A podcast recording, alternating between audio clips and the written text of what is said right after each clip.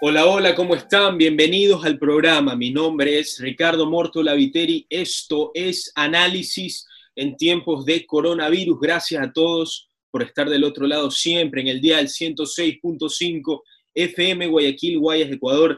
También los que nos siguen en www.marielatv.com. Como yo siempre les digo, por háganme caso, por una vez. Esquina izquierda superior de www.marielatv.com el logo de Radio Fuego le ponen play y nos estarán escuchando no solamente desde Guayaquil, no solamente desde el Guaya, sino desde cualquier parte del mundo, en cualquier dispositivo, simplemente contando con Wi-Fi.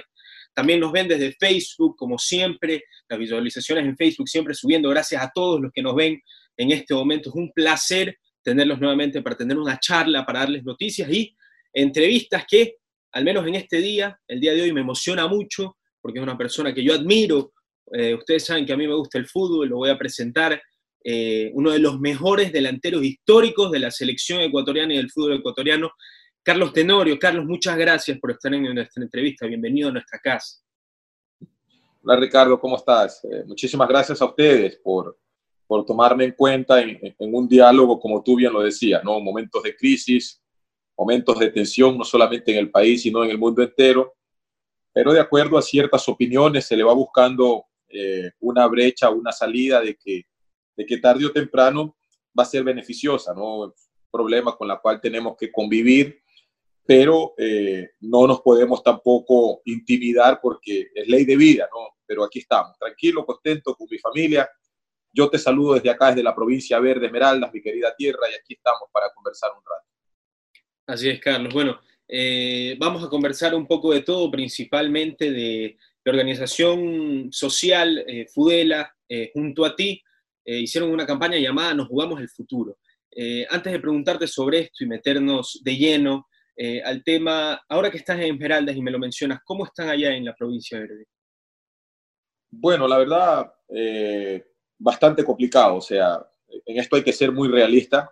Creo que un sinnúmero de falsa información también creo que más afecta a la mala información que, que la misma pandemia, ¿no? Entonces, lo que sí está bien claro que dentro de la falsa información todos sabemos que estamos atravesando una crisis sanitaria y que afecta con nuestra salud. Entonces, en general está complicado el tema, pero de a poco la gente eh, va entrando en razón, va entrando en conciencia y sabe que la única forma de, no ser contagiado ni contagiar a los demás es tomar el sistema de, bioseguridad que, que, todos conocemos, ¿no? Su mascarilla, eh, el sistema de aseo, que, es lo que por ahí con eso nos defendemos hasta el momento que, que hay un medicamento. Pero acá estamos, ¿no? Llevándola, apoyándonos unos a otros, eh, de a poco la gente se va incorporando eh, a esta vida, ¿no? A esta vida que la verdad nos ha sorprendido a todos en el mundo, Ricardo. Así es, Carlos. mala información, me pareció interesante que lo toques. ¿A qué te refieres exactamente? ¿Crees que ha habido mala información en el ámbito de informar qué es lo que realmente pasa. Eh, nos han mentido los medios de comunicación. ¿Cómo lo ves desde tu perspectiva, Carlos? Bueno, Ricardo, normalmente siempre eh, cuando tengo un conversatorio, eh, yo soy un tipo muy frontal y me gusta opinar, me gusta opinar desde mi vivencia, mi conocimiento y mi experiencia, ¿no? Entonces, no acostumbro a, a llevar comentarios de lo que escucho ni cosas que pasaron 50, 40 años antes de Carlos nacer, ¿no? Lo que es la única forma de respaldarte y poder dar una opinión que esté dentro de lo real y lo visible con la cual se vive. El tema de la falsa información creo que, que estamos inmersos todos, todos. Una, porque nosotros estamos en un medio eh, tecnológico. Creo que la tecnología a veces eh, permite que muchas personas al tomar un, teléfono y, y, mandar una información, no todos son las personas que, que están claros dentro de los medios oficiales, ¿no? Y a veces dentro de los medios oficiales tenemos informaciones que te confunden. Entonces, eso también afecta mucho. Lo que siempre se hace el llamado es a estar claro que la información que, que se reparta o, o, que se entregue sea una información real de fuente oficial que permita que la gente y la sociedad tenga una información que te permita estar tranquilo y apoyarte desde allí. Y yo creo que tú como, como, como comunicador lo sabes, Creo que eso se ha venido manejando muchísimo aquí dentro del país.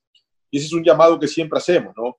Hoy en vez de buscar una solución, seguimos infectando el sistema, que es el que recibimos todos nosotros. Entonces, creo que sí hemos recibido un sinnúmero de, de información falsa a todos los ecuatorianos y que llegamos y, y se mistura luego con, con un sinnúmero de actos que todos sabemos que, que después terminan impactando más, ¿no?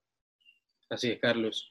Em, tocar el tema principal, eh, nos jugamos el futuro, la campaña Nos jugamos el futuro junto a la organización social Fudela, eh, junto a empresas y varios futbolistas eh, importantes de la historia del Ecuador. los objetivos son proveer productos de primera necesidad a mil familias y a mil jóvenes en nueve provincias en el Ecuador, en el país. estas provincias son Pichincha, Santo Domingo, Esmeralda, Sucumbíos, Manabí, Carchi, Bagura, Guayas, y Azuay. Cuéntanos un poco más de la campaña Nos Jugamos el Futuro, Carlos.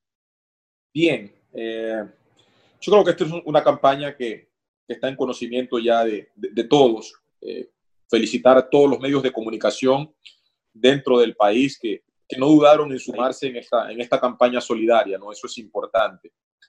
Eh, yo creo que dentro de una situación como la que vivimos hoy, como, como es la pandemia del COVID, soy de, las personas que, voy a decirlo, ¿no? No es que hoy es descuidarnos detrás de, esta crisis sanitaria para decir se está pasando momentos difíciles en el país. Creo que el país viene eh, pasando momentos difíciles de años atrás, de años atrás. Simplemente que hoy la pandemia dejó al descubierto muchos temas y una realidad de lo que en verdad eh, sufren las zonas más vulnerables impacta en ellos, ¿no? Entonces, en estos momentos siempre todo este tipo de, empresas, sobre todo fundaciones que, son eh, directamente dedicadas a la parte solidaria, eh, siempre tratan de, estar en esta parte colaborativa. Con Fudela creo que nos conocemos a unos tres años. Eh, no es que yo sea parte de, la fundación, soy parte de la fundación dentro del trabajo social pero soy de las personas colaborativas, también tengo fundación y, tengo un sinnúmero de temas, pero me gusta esta parte solidaria. Es una fundación con 15 años, con 15 años de experiencia a nivel nacional, internacional, y dentro de, de todos los, los, eventos realizados eh, fui conociendo muchas cosas y, y, se presentó esta situación, ¿no? Una situación que es muy difícil, donde yo no soy de echarle la culpa si el culpable es el gobierno, porque esta crisis no nos la inventamos nosotros, ¿no? pero a la larga termina impactándonos a todos. Eh, estuvimos conversando y ellos elaboraron esta campaña, Nos jugamos el futuro, una campaña que, que se la dividió en tres partes, en tres escenarios, que era hacer una subasta con artículos eh, históricos de, deportistas del país.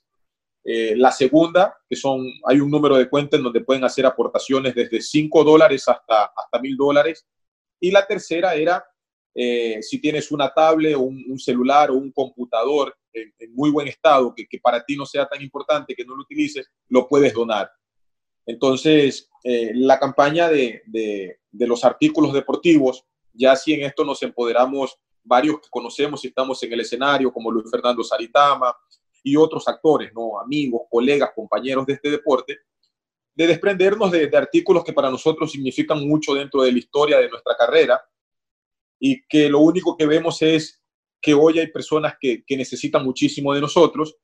Y empezamos esta campaña de, lo, de, la subasta de los artículos, algo que ha ido muy bien. Eh, yo nunca lo dudé, con, con, Fudela creo que tenemos una afinidad y un acercamiento eh, bastante familiar, entonces lo que sí me alegra mucho de que la campaña se ha llevado a cabo y, y, ha tenido muy buenos resultados. Creo que las personas se han sumado a esta campaña solidaria, eh, es más, la subasta se ha extendido hasta el 14 de junio.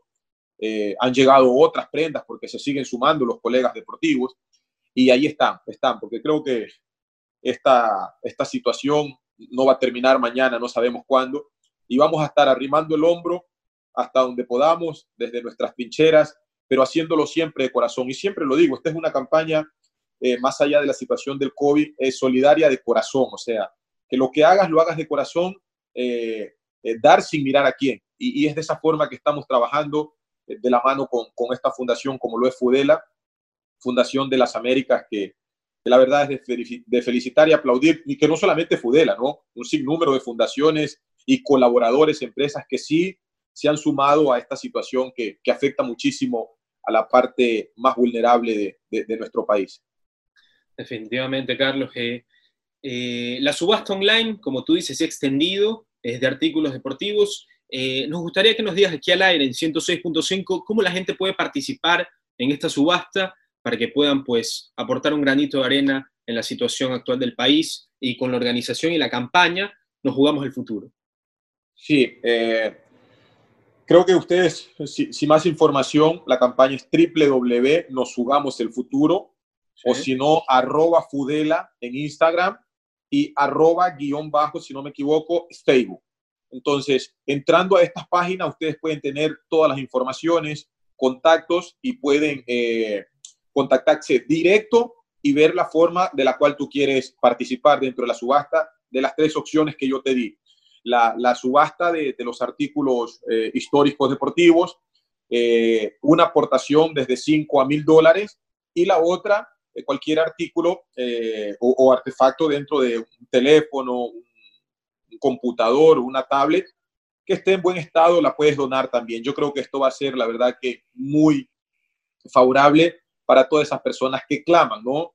Y lo de los tablets, para que ustedes tengan claro lo, el tema de, de, los, electro, de los electrónicos, eh, electrónicos, es porque de acuerdo al método de educación por lo que ha generado esta pandemia, hay un sinnúmero de jóvenes que, tendrán que terminar sus estudios, pero no tienen la facilidad de contar con estas herramientas. Y esto también, eh, Fudela, dentro de esta subasta, de estos límites que nos hemos puesto, es de que mil jóvenes puedan terminar sus estudios.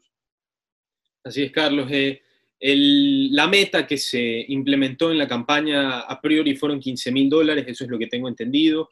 Em, te pregunto, ¿cómo va la meta? ¿Se ha llegado a la meta? ¿Tú crees que se pueda superar la meta? ¿Y cómo se haría esta repartición eh, de alimentos y de necesidades primarias a las mil familias en estas nueve provincias que van a cubrir, Carlos? No, seguro que vamos a cumplir la meta. La verdad que estamos muy confiados.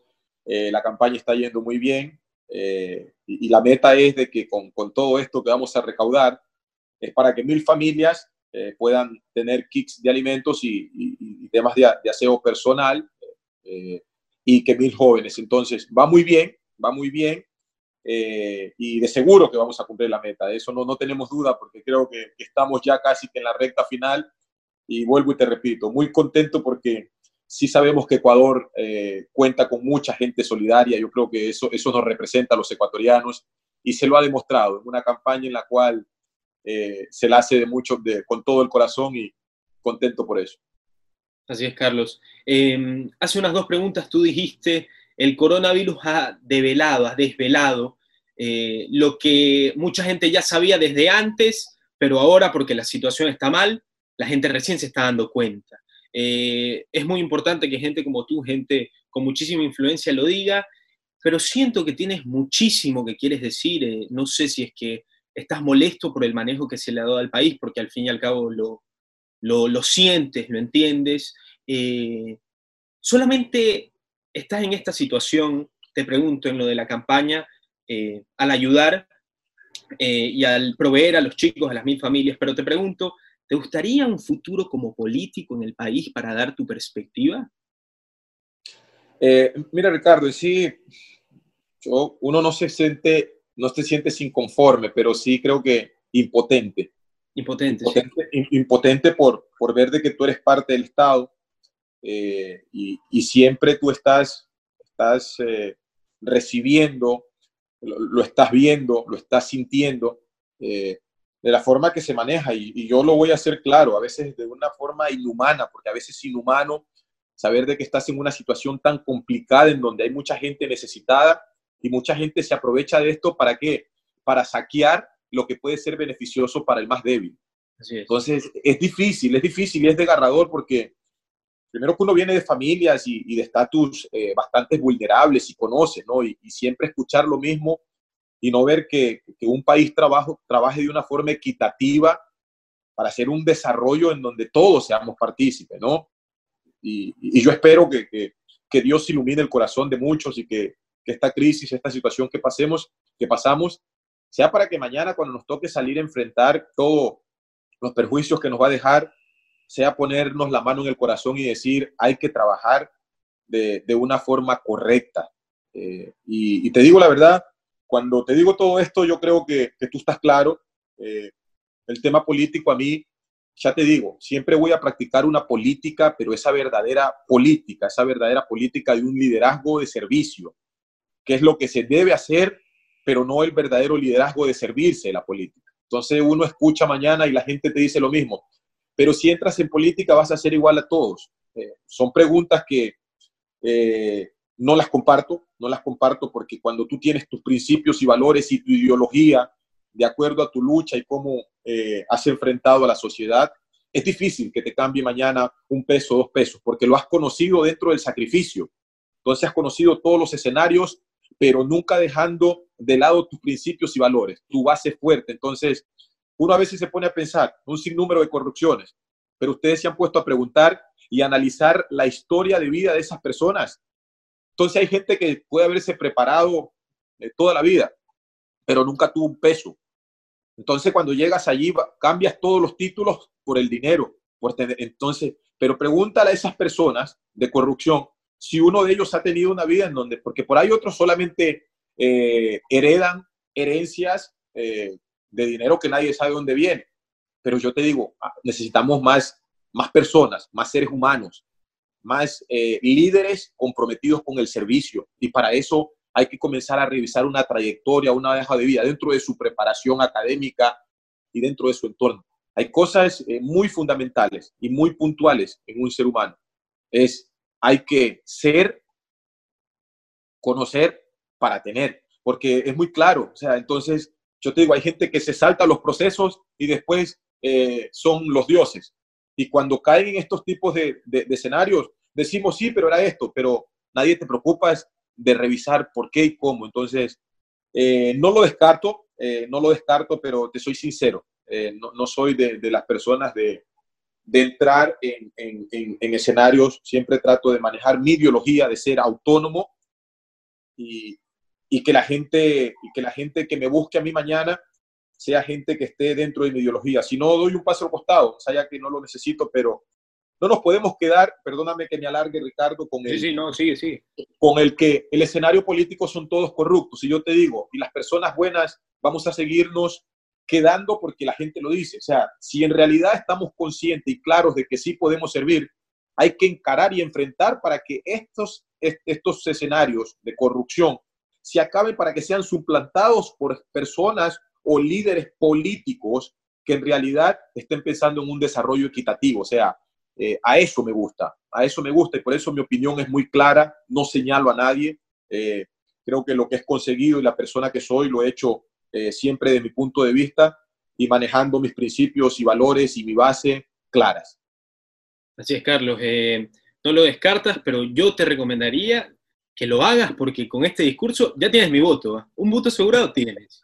Así que... Eso usted me acompaña, Ricardo, usted me acompaña entonces. Yo lo acompaño, yo lo acompaño, Carlos. Em, el gremio de los futbolistas ecuatorianos, y no me refiero a los futbolistas actuales, sino eh, futbolistas históricos como usted, eh, Carlos, em, seguramente usted no es el único que está de esa manera, creo que muchísimos ecuatorianos. Eh, ¿Ha hablado con un gremio de exjugadores o jugadores actuales del fútbol o algún tipo de conversatorio donde han compartido estos ideales que usted está diciendo aquí? Eh, ¿Planean algún tipo de proyecto? Eh, ¿Qué veremos de Carlos Tenor en el futuro, Carlitos? Bien, Ricardo, viste que hoy la tecnología nos da la oportunidad de si estamos muy lejos, armamos un grupo de WhatsApp y estamos en vivo. Eh, sí, es más, tenemos un grupo, tenemos un grupo de, de, glorias del fútbol, entre ellos Aguinaga, Iván Hurtado, o sea, un sinnúmero. Siempre estamos chateando, siempre estamos conversando, preocupados por lo que se vive dentro del escenario deportivo. Eh, pero es como te digo, o sea, creo que la desorganización que, que hemos tenido, y me incluyo todos, eh, es difícil. Y, y, eso lo hemos trasladado a un escenario que hoy lo vemos, ¿no? Una federación con una planificación, el gremio de jugadores con otra planificación, los clubes con otra planificación, las ligas Entonces, hay un sinnúmero de opiniones cuando deberían ser una sola. Entonces, cuando hay esto, siempre va a haber una descoordinación que después termina impactando en quién? En las personas que realmente pagan esto, los que les gusta el fútbol, los que respiran fútbol.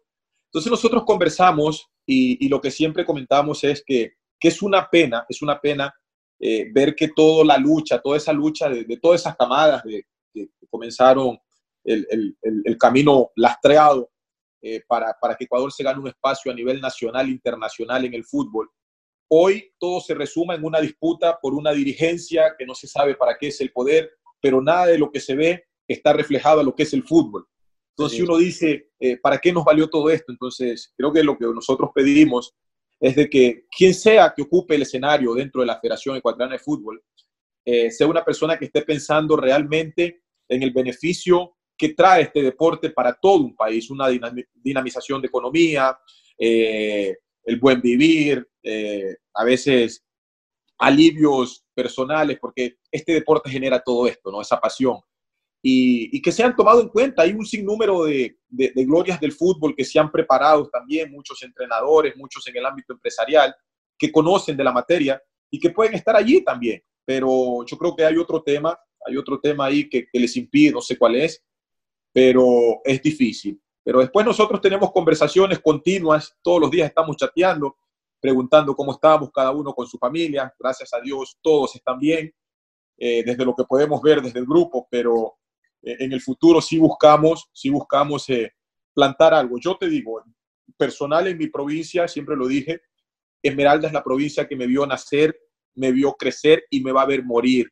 Desde acá, desde mi provincia, yo me desplazo eh, a los diferentes lugares del país. Y estoy con un proyecto, un proyecto que es trabajar la parte humana del jugador, fortalecimiento de principios y valores, y que el jugador cuando ya esté listo para, para estar en un escenario y representar al país, a la provincia, tenga claro que esto no es solamente patear un balón, eh, no es solamente ganar dinero, sino saberse manejar y tener claro que tienes otras generaciones detrás que están esperando replicar lo mismo. Entonces, eso es un trabajo que no se ha venido haciendo, que se ha perdido y que es un error que están cometiendo todos los clubes en el, en el, en el fútbol ecuatoriano, todos. Eh, unos más o menos que otro, pero normalmente lo hacen desde su zona de confort. Y cuando te hables, eh, cuando abres el abanico a las provincias, yo creo que es totalmente nulo, que no se está trabajando, están viendo más la parte empresarial y la parte humana que no se está viendo, que es la que después termina en qué? En los temas indisciplinarios, los temas que los chicos rebotan como un balón de básquet. Eh, los llevas a Europa y regresan, ¿por qué? Porque el idioma, entonces, eso se maneja desde las bases. Esto es un tema familiar, un entorno familiar y ese es mi, mi, mi, futuro, es mi proyecto en el cual me vas a ver. Eh, tengo un sinnúmero de proyectos, pero la base es eso, dentro de un escenario en el cual lo conozco muy bien, en donde pude marcar una etapa y siempre lo digo, no que la gente me reconozca como, como un jugador de fútbol, sino como la calidad de persona, ¿no? Una hoja de vida intachable, cero vicios, toda mi vida, con una familia, eh, una esposa, unos hijos, mi familia secundaria como lo es mi padre, mis hermanos, eh, con principios y valores claros. Entonces, ese es mi trabajo y, no voy a desmayar porque creo que eso es uno de los puntos que, que hoy está perjudicándonos bastante en el fútbol ecuatoriano. Estoy completamente de acuerdo, Carlos, eh, en las bases que deben ser implementadas desde chicos de los futbolistas ecuatorianos, porque eso al fin y al cabo da sus frutos eh, en el futuro. Y claramente me encantó que hayas dicho el fútbol no solamente es patear la pelota y ganar dinero, que lamentablemente mucha gente lo ve de esta manera, y por eso es que al fin y al cabo no se logran los objetivos que uno tiene. Y como tú mismo lo dices, eh, por así decirlo, ensucian el trabajo que generaciones anteriores llevan haciendo. Eh, como estamos hablando también de política y relacionándolo con el fútbol un poquito, eh, me gustaría hablarte de justamente lo que tocaste, la Federación Ecuatoriana de Fútbol.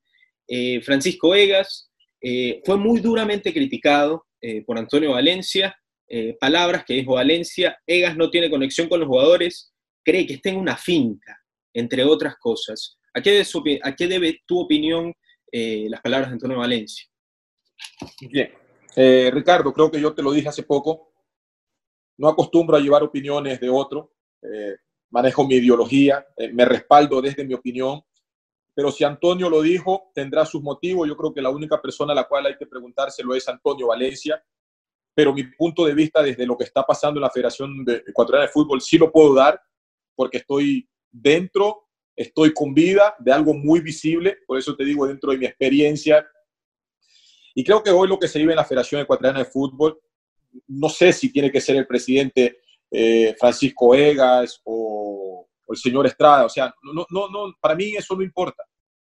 Lo que importa, y te pregunto una cosa, ¿será que ellos están claros y, conectados en lo que realmente es la Federación Ecuatoriana de Fútbol, que es el núcleo del fútbol ecuatoriano. Porque si tenemos una disputa, yo, yo no, no recuerdo cuándo fue la última vez que en Ecuador la gente que está conectada al fútbol habló de fútbol, pero de lo que es fútbol, porque hoy la gente tiene que tener un tema claro. Hablar de fútbol y de temas relacionados al fútbol. Yo creo que van 10 años, 8 años que aquí solamente se habla temas de corrupción en la federación, eh, temas disciplinarios los jugadores, eh, que no sé qué, que no sé cuándo, pero eso no es fútbol, porque si hablamos de fútbol, Ecuador tiene un potencial y los jugadores están pasando momentos extraordinarios en sus clubes.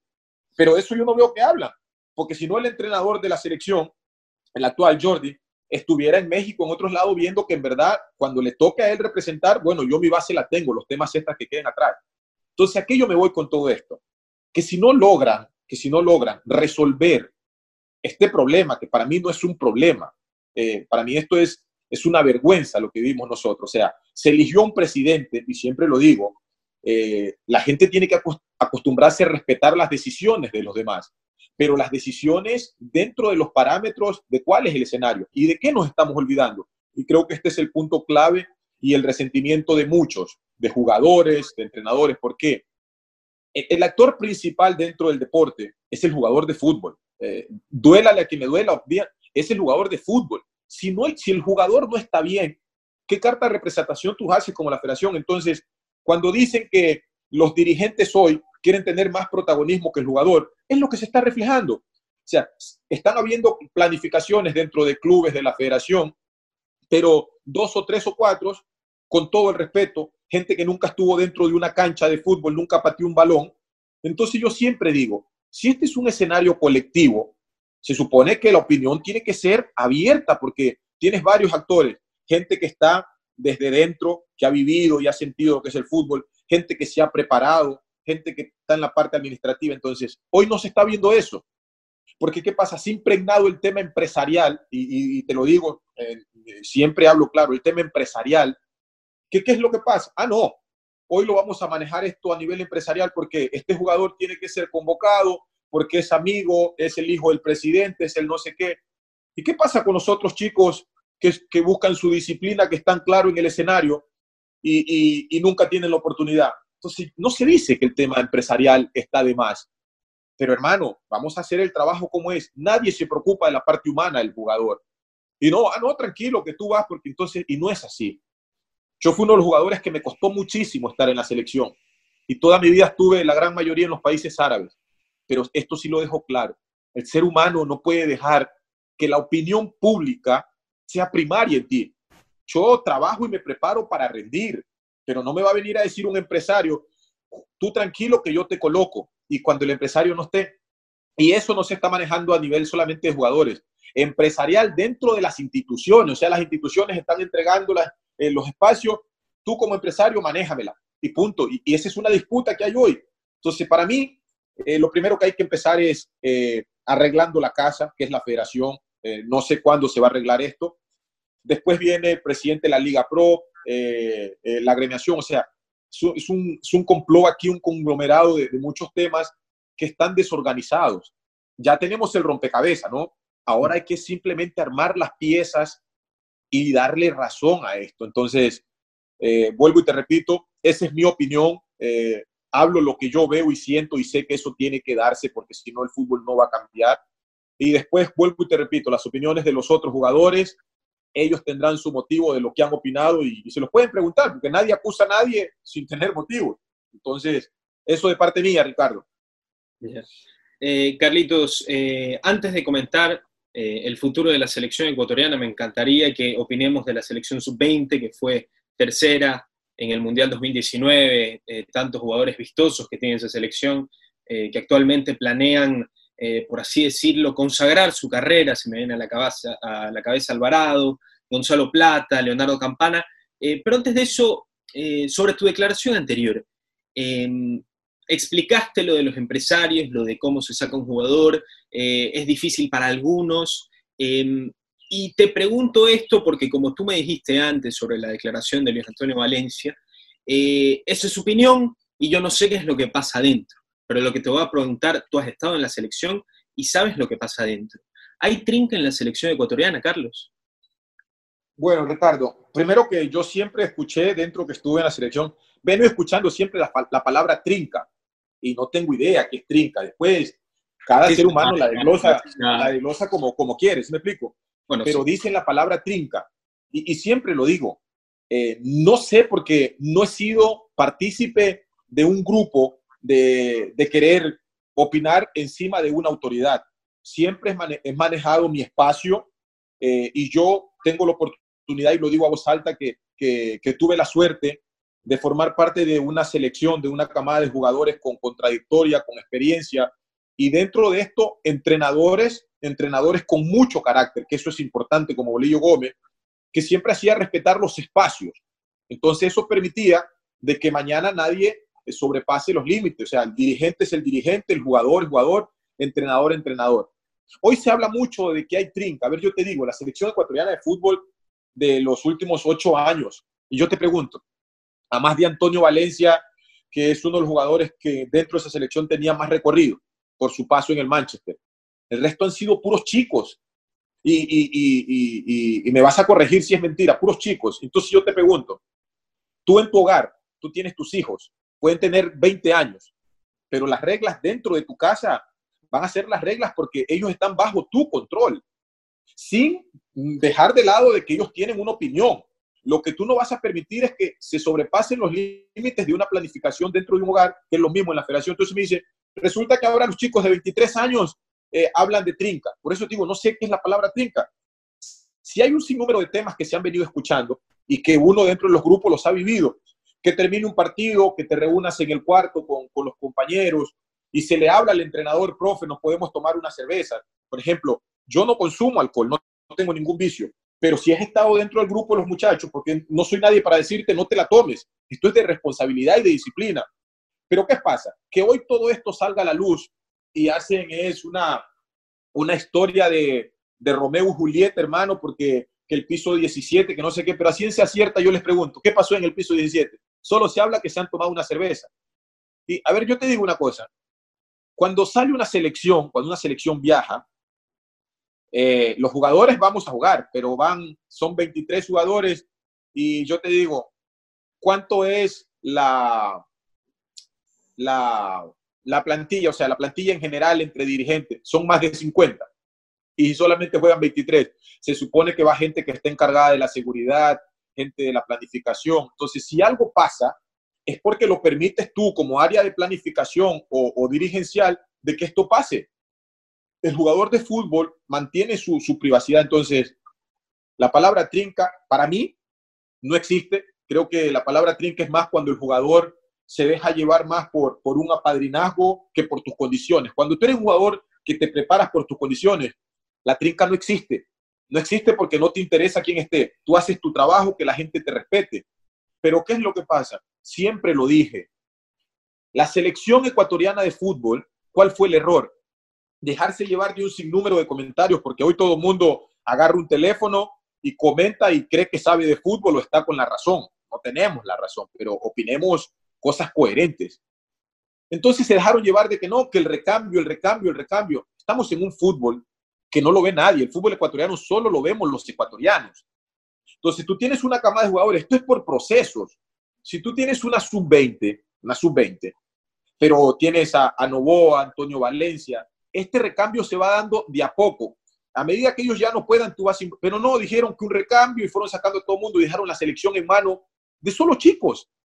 Nadie respetaba a nadie. Entonces, desde allí ya vino el error. Y a todo esto le agregaron que se tomaron tan a pecho una sombra, que fue la, dirigencia del ingeniero Luis Chiriboga, una sombra, y es como te digo, o sea, hay cosas en el fútbol y en la vida que Dios puso en la tierra, Dios puso la tierra y al hombre. Dios no le dijo, aquí te dejo un carro, no, no, no, dejó una raíz, pero esa raíz no va a ser suplantada por el hombre.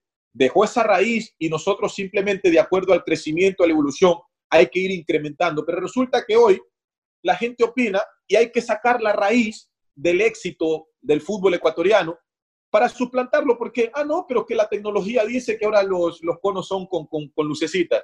Pueden sacar un semáforo entero, pero hay una raíz, hay una trayectoria, hay una base dentro del éxito del fútbol mundial, el fútbol no lo inventó Ecuador, que eso no va a cambiar. O ustedes ven que el fútbol deja de jugarse 11 contra 11 eh, con un balón cuadrado. No, va a ser siempre redondo hasta que eso no, porque eso ya está plantado allí. Entonces, ¿qué pasa? Hoy la selección está en manos de puros jóvenes y decimos, ah, no, pero este tiene 22 años y juega en Europa. Sí, una cosa es jugar en Europa y tener 10 partidos, a tener un jugador de lado de él que tiene un recorrido, una experiencia, que él mañana sabe que eso lo va a permitir hacer mejor y estar más claro en lo que es el profesionalismo y no llegar a la selección. Hoy todo el mundo llega, ah, no, pero Antonio tiene un, un jublo. Y yo, por quererme igualar a Antonio, voy, entonces medimos más temas de vanidad, temas extrafutbolísticos. ¿Y cómo controlas esto? Que yo te digo, cuando yo fui a la selección, yo jugaba en los países árabes. Ganaba mucho, pero teníamos un entrenador, una base que era, llegamos al parqueadero, ahí termina todo, acá se viene a jugar. Ese, ese problema para mí fue dirigencial, dejarse llevar de mucha opinión pública y que no, que, que la renovación, sí, las renovaciones siempre van a estar, pero no de golpe. Dejaste una selección en manos de jugadores sin experiencia que no pudieron manejar los grupos y esto lo venimos arrastrando hasta cuándo. Hermano, la trayectoria del jugador no es porque uno la compra en la tienda, tú la vives. Entonces, hoy tienen un, jugador como Antonio Valencia con una experiencia, pero su personalidad es así, no es un tipo que habla, pero es muy influyente. Tienen a Novoa, pero la gente dice, ah, no, que no sé qué, no sé cuándo. Y como la gente opina, hay que traer a este porque dijo el tío del empresario, del dirigente, tráelo al mío porque el mío juega bien y lo tengo que vender. Estamos simplemente queriendo cambiar la base, la raíz del fútbol, de la historia del fútbol, por quererla suplantar con el tema empresarial y que esto es así. Entonces, vamos a ser un poco eh, más claros en esto y, eso no lo van a cambiar, porque van a tener siempre complicaciones. Así es, Carlos. Eh, no tengo ninguna duda que tienes toda la razón en el ámbito de que em, se debe respetar eh, la experiencia de ciertos jugadores, la jerarquía, al director técnico, etcétera, etcétera. Hay jerarquías, hay jerarquías eh, y para no preguntarte algo en específico, ya que como tú dijiste, la trinca puede ser malinterpretada, la trinca puede tener varios significados, no te pregunto específicamente, sino te lo generalizo. ¿Crees que en selecciones nacionales hay jugadores que condicionen las convocatorias de los técnicos o que las mismas federaciones condicionen las convocatorias de los técnicos en un ámbito general? Te lo pregunto. No. Sí, Y, para mí eso es una mentira. ¿Sí o no? no. Eso solo, ¿Sí o no? No, es mentira. Eso solo pasa si tú como dirigente o como entrenador lo permites. Y te voy a ser sincero, hace poco te puse en ejemplo. Tú en tu casa, tu hijo nunca va a pasar ni va a hacer algo que tú como padre o como madre no le des la autorización, porque él sabe que si se pasa lo castiga. Entonces yo soy dirigente. Y a mí un jugador puede ser Cristiano Ronaldo, que ningún, y el jugador mientras más, más trayectoria, y más espacio y más responsabilidad a nivel público tenga, es más humilde. Y eso que se comenta a veces lo hacen porque la gente eh, se ilusiona y, y diciendo, no, Antonio Valencia convoca jugador, Cristian Nova pone jugador. Es una vil mentira. Yo he estado en selección, en clubes, y te digo la verdad, el entrenador, mientras los dirigentes tengan su posición clara, y Bolillo Gómez lo sabe, no pasa eso. Sino que, ¿qué pasa? Cuando los resultados son negativos, ese es el problema cuando tú planificas algo desde acá arriba y no desde una base. O se planificas algo desde acá arriba y te llevas como, no, no, tenemos esta figura, esto y lo otro. Pero ¿quién midió eh, la hoja de vida o la personalidad de cada Entonces, cuando en, dentro de, esa, de, esa, de, esas, de esos momentos de victoria, de esos momentos de alegría, hay un resbalón, una tristeza, rapidito, como, como no hay base, la casa se derrumba. Entonces comienzas a sacar que no, que la culpa fue porque el dirigente, eso es lo que no tienen claro. Pero después, eso es una vil mentira en el mundo entero que Messi, que Cristiano, que Neymar ponen entrenadores, no. Si tú eres un entrenador y amas a alguien, no quiere ir, simplemente no lo convocas. O es que un jugador saca campeón a una selección. Eso es mentira. Si es un escenario colectivo. Entonces, para mí, y mi opinión va a ser siempre, eso es una vil mentira lo que venden, que uno pone, saca entrenador. Es mentira, es mentira. Carlos, eh, antes de agradecerte por haber estado con nosotros en esta fantástica conversación, no entrevista, porque hemos conversado de todo un poco, eh, ¿cómo ves a los chicos de la nueva selección sub-20, los chicos del entrenador Jorge Célico? eh, que se quieren consagrar en sus equipos, eh, principalmente el que se me viene a la cabeza, el delantero Leonardo Campana, que ya está en la Premier League después de su paso por, Barcelona. ¿Cómo ves a, los chicos, a la nueva generación del fútbol ecuatoriano? Bueno, como, como tú mismo lo dices, ¿no? Es la nueva generación. Entonces, lo único que aquí hay que ver si en verdad se está respaldando esta nueva generación, y vuelvo y repito, una generación con, con, con mucho talento, promete mucho, pero a esto hay que hacer un trabajo, hay que hacerles un seguimiento. Si tú te pones a ver, son cuatro o cinco jugadores de estos los que están en Europa y, entre ellos Pervi, que, la está haciendo muy bien y que digo que es un jugador que por lo que lo tuve en liga, compartí, conversé mucho con él, se los puedo poner la firma. Lo van a tener en Europa 10 eh, años, segurísimo lo van a tener. Es un tipo mentalmente muy fuerte, claro en sus conceptos el mismo Plata. Esperemos el, el chico no cambie. Hay dos o tres eh, eh, que, que, sí les pongo, pero después el resto hay que seguirles trabajando eh, e, esa, parte, esa parte mental, porque eso puede ser una debilidad. Y eso es lo que yo me preocupa, de que estamos dejando muy suelto a los chicos. La gente ya se quedó de que se hizo un muy buen sudamericano en el Mundial, pero hasta allí. Después solamente están en manos los representantes. ¿Y qué es lo que hacen los representantes? No, tranquilo que te voy a hacer como ellos están viendo su tema empresarial y eso es lo que estamos confundiendo. Si le ponemos atención a esta nueva generación, esa sub-20, va a deslumbrar y va a hacer muy buenas campañas y nos va a dar muchísima alegría al fútbol ecuatoriano.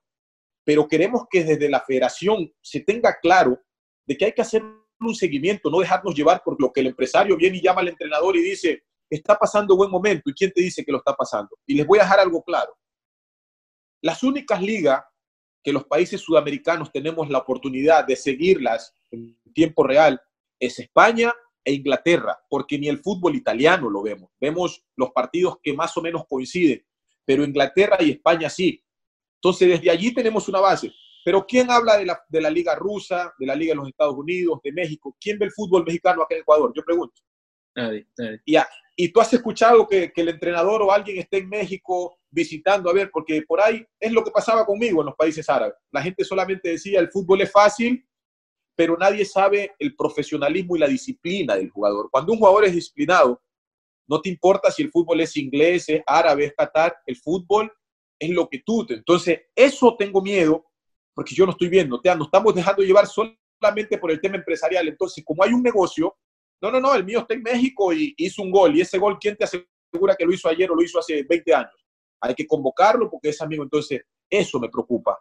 Vamos a, ayudar y a que ellos se dejen ayudar los chicos y a castigarlos de una forma que, de que ellos entiendan que esto es de disciplina y que va a ser lo que puede representar un futuro amplio para ellos. Eso de parte mía, pero después si hay una camada muy buena y, hay que hacer de que estos chicos no se pierdan el camino, porque están en toda la etapa de perderse, de perderse porque se dejan llevar no de su disciplina, sino la, disciplina que te quiere plantar tu representante por un negocio. Y eso no hay que, dejarlo entrar porque confunde. Definitivamente, Carlos. Eh, Carlos Cortina, antes de terminar, la selección ecuatoriana ha tenido fantásticos delanteros, como tú, como Jaime Iván Caviedes, como Agustín Delgado, el Chucho Benítez, eh, Enner Valencia, eh, muchísimos. Eh, continúa, continúa, por favor. ¿Quién el más? Hurtado, el finado Carlos Muñoz, Mamita Calderón, eh, mismo Franklin sale un poco de afuera, pero el Oso Maldonado, Evelio Ordóñez, eh, el mismo Cuchillo Fernández, el Cookie, bueno, el Cookie Juárez Nacional, pero te voy a decir otros, otros que, los tengo allí, este, el mismo El Cholo Vera, Narciso Mina, etcétera, un sinnúmero, o sea, una camada de jugadores, el finado Tilino Tenorio, un sinnúmero. Y muchísimos han vestido la selección y cómo han, la han representado y te tengo al frente, que has sido uno de los grandes representantes. Eh, siempre en el fútbol eh, nos fijamos en el 9, en el que hace los goles, obviamente es un equipo, pero al fin y al cabo el que se lleva casi siempre el mérito futbolístico es el delantero, es el que hace los goles y el que marca la diferencia. Eh, ¿Crees que el delantero de los Wolves, Leonardo Campana, es, va a ser el heredero de la 9 y crees que nos dará muchísimas alegrías en el futuro en la selección ecuatoriana? Bueno, Leonardo eh, para mí son de esos jugadores que, como Iván Que, tienen un, un, pie adelante porque tienen una técnica que, que, ya es nata en ellos pero tiene una responsabilidad bastante grande. Una por, el peso que arrastra, por, su entorno familiar, que él tiene que olvidarse totalmente de eso. La gente confunde y la gente confunde. Eh, es un, otra que es un tipo que ha demostrado que, es un profesional. Aquí, aquí está muy claro algo. Eh, tiene que pensar siempre así. Primero, Leonardo Campana. Segundo, Leonardo Campana. Tercero, Leonardo Campana. Su disciplina y su profesionalismo va a reflejar lo que él, porque cada que venga la selección van, van a esperar que tiene que hacer 10 goles. No se trata de eso. Que trabaje y cierre los ojos, que después las cosas eh, uno rinde pruebas dentro de un campo. Pero para mí es un delantero que tiene talla, tiene gol, es inteligente y yo creo que no siempre Ecuador, yo te he mostrado mucho delantero, yo he sido de, de, de, otras características eh, más potentes, que es lo que más ha sacado el fútbol ecuatoriano, pero después jugadores de la talla de Iván Caviedes, de Leonardo Campana, eh, unos dos o tres que se me escapan, que yo creo que en cualquier equipo siempre van a ser importantes importantes, pero si no confunden de que el talento no está por encima del trabajo.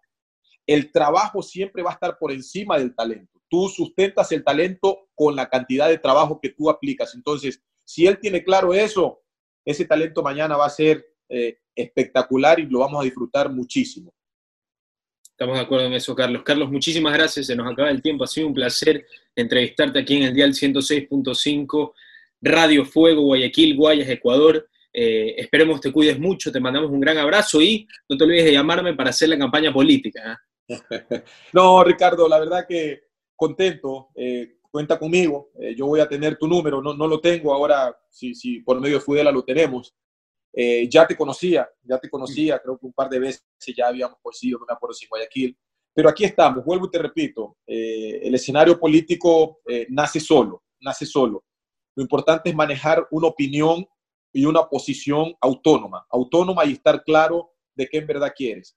Entonces, después, si nos tenemos que, encontrar en el camino, vamos a hacerlo porque de la forma que me lo pides tienes que estar en la misma ideología de que eh, nosotros somos el Estado y el desarrollo tiene que ser equitativo y para eso estamos acá.